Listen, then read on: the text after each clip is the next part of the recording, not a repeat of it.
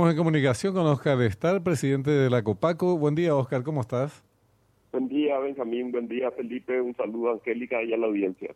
Muchas gracias por, por atendernos. Bueno, queríamos saber ya, con el tiempo transcurrido desde que asumiste la presidencia de Copaco, habíamos hablado cuando te, habían, cuando te nombraron, vos decías en 15 días más o menos íbamos a tener un, un panorama de la situación. En ese transcurso se habló de privatización, vos desmentiste, no es esa la opción.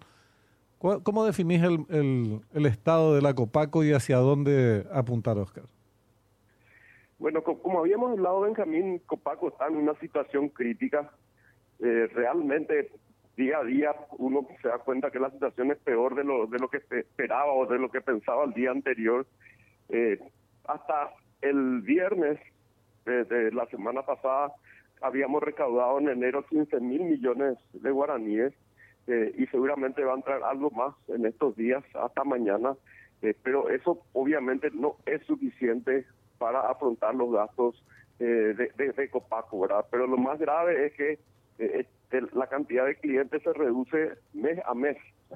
en línea fija, por ejemplo, teníamos 127 mil clientes al 30 de noviembre, que era lo que yo les había mencionado.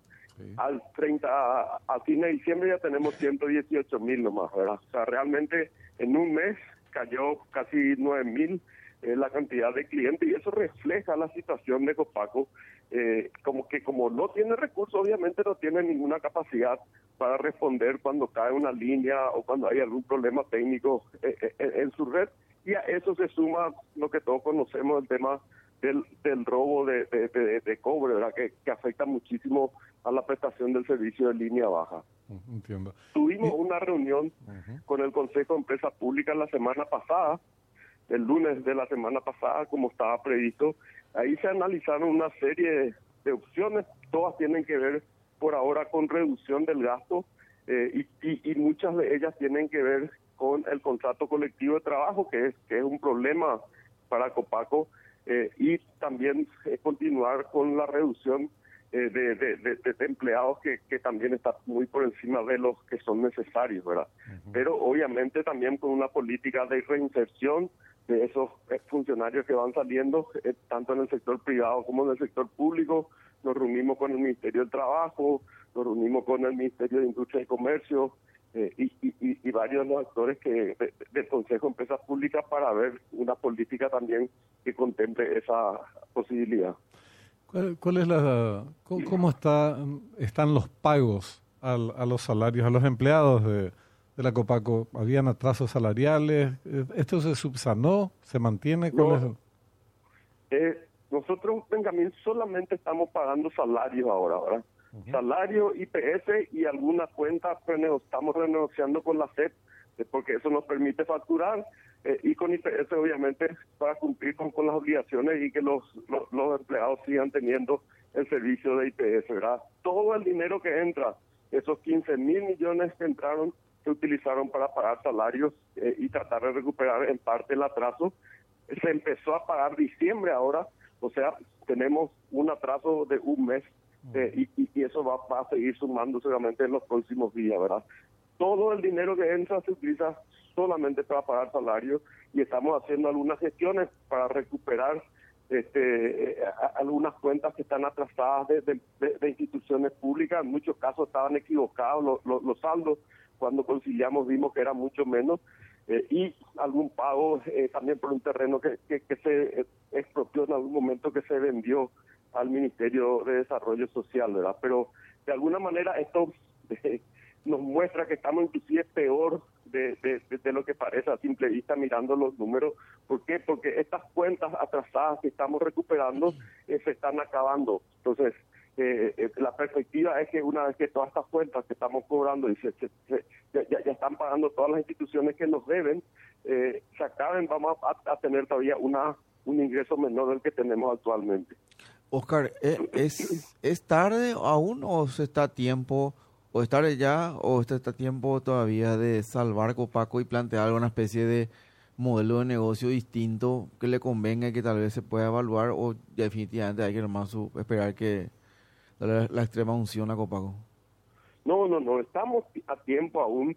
Eh, Copaco tiene un rol que cumplir como una empresa 100% de propiedad del Estado, pero sí vamos a tener que tomar medidas drásticas, achicar muchísimo eh, eh, Copaco en general, eh, ver alguna forma de generar liquidez para, la deuda de Copaco es de 833 mil millones de guaraníes, ¿verdad?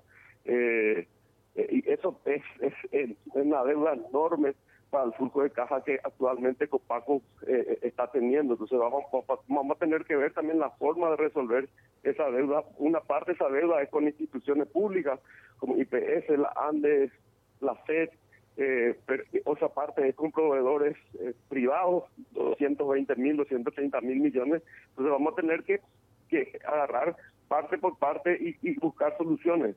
La primera en la que estamos trabajando actualmente es en el contrato colectivo.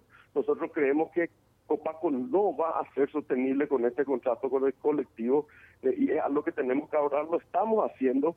Me reuní varias veces ya con los sindicatos, ayer de vuelta me reuní con los sindicatos eh, y la idea es trabajar, ellos también ya son conscientes de que tenemos que hacer una, un cambio drástico para que Copaco sea sostenible y convertirse en un proveedor de Internet, dar conectividad a todas las escuelas del país, todos, todos los hospitales, las comisarías. Eh, solamente con eso ya tenemos un nicho de mercado importante, pero tenemos que ser capaces de prestar ese servicio de forma eficiente, lo que no somos ahora.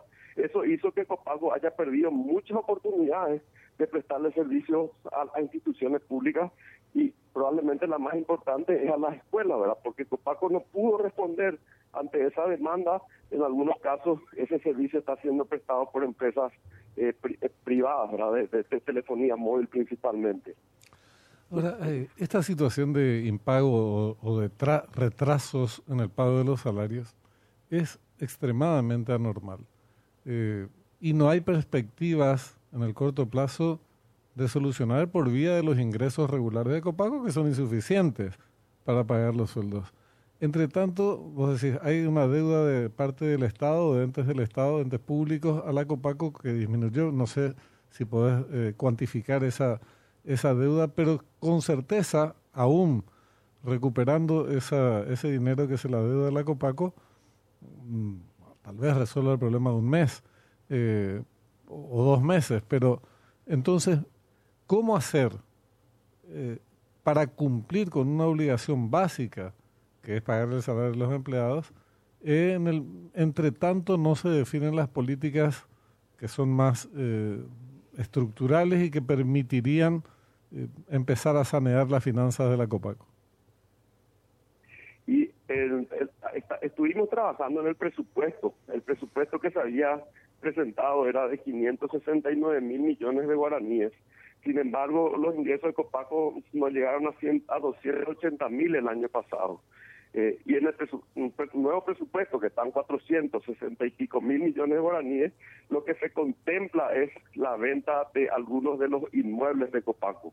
Copaco tiene ya hace varios años algunos de sus inmuebles como eh, inversión inmobiliaria, sea, ya se sacó del activo fijo hace algunos años eh, y eso está ahora como inversión inmobiliaria, lo que quiere decir que es algo que se puede volver líquido a través de un proceso de venta súper transparente y con el que consigamos, digamos, un, muy buen precio por esos inmuebles de Copaco. Esa es una de las pocas alternativas ya que tenemos de conseguir liquidez. Pero antes de eso, tenemos que parar la hemorragia por un lado. Y por otro lado, eso va a llevar algún tiempo, ¿verdad? Porque es un proceso que hay que publicar, hay que tomar algunas medidas, hay que probablemente crear un comiso porque las cuentas de Copaco, Copaco tiene 33 cuentas embargadas, y algunos de los inmuebles eh, también ya embargados. Entonces, hay, hay, hay algunos pasos que hay que dar y eso va a llevar algún tiempo en esta situación. Mientras tanto, seguiremos cobrando estas últimas deudas atrasadas que, que tenemos de algunas instituciones públicas eh, y concentrarnos solamente en el pago de salario, ¿verdad? En lo que hace al pago a proveedores, está ahora parados porque de deudas a proveedores porque eh, la Auditoría General de la Presidencia de la República está haciendo un análisis de todas esas deudas y eh, los contratos que generaron esas deudas y eso nos da un poco de aire también para concentrarnos solamente en el pago de salarios. Bueno, por, por ahora entonces no se divisa bien el, cuál es la, la, salida eh, a la crisis. Todavía no está establecido lo que te preguntaba Felipe, bueno, a qué modelo de negocio se apunta y cómo hacer eh, sustentable la Copaco. Sí, ahora se apunta a, ser un proveedor principalmente de Internet a todas las instituciones públicas y garantizar la conectividad de mejor calidad. Eso significa una Copaco mucho más chica. Y lo que tenemos que hacer es ese proceso de achicamiento de la Copaco, de concentrarnos en generar también capacidad para atender que ese servicio sea permanente todo el tiempo. Eso significa despidos y eso significa también otra vez, aparte de la cuestión social, porque vamos a decir lo del Ministerio de Industria y Comercio, lo del Ministerio de Trabajo, no, no te garantizan empleos, pero esa es otra discusión. Para eso también incluso necesitas recursos, porque el despedido tiene que ser indemnizado. Así mismo es, así mismo es. Tiene que cumplirse con todas las leyes y, hacer todos los pagos de indemnizaciones que correspondan cuando se, se hagan esos despidos. Y para eso va a necesitar recursos que no tenés. Así es, así mismo es. Bueno, vamos a, volver a hablar después con más tiempo. Te agradecemos mucho esta participación, Oscar. No, al contrario, gracias a ustedes por la oportunidad siempre. Oscar Estar, presidente de Copaco, una institución que está más que en terapia intensiva.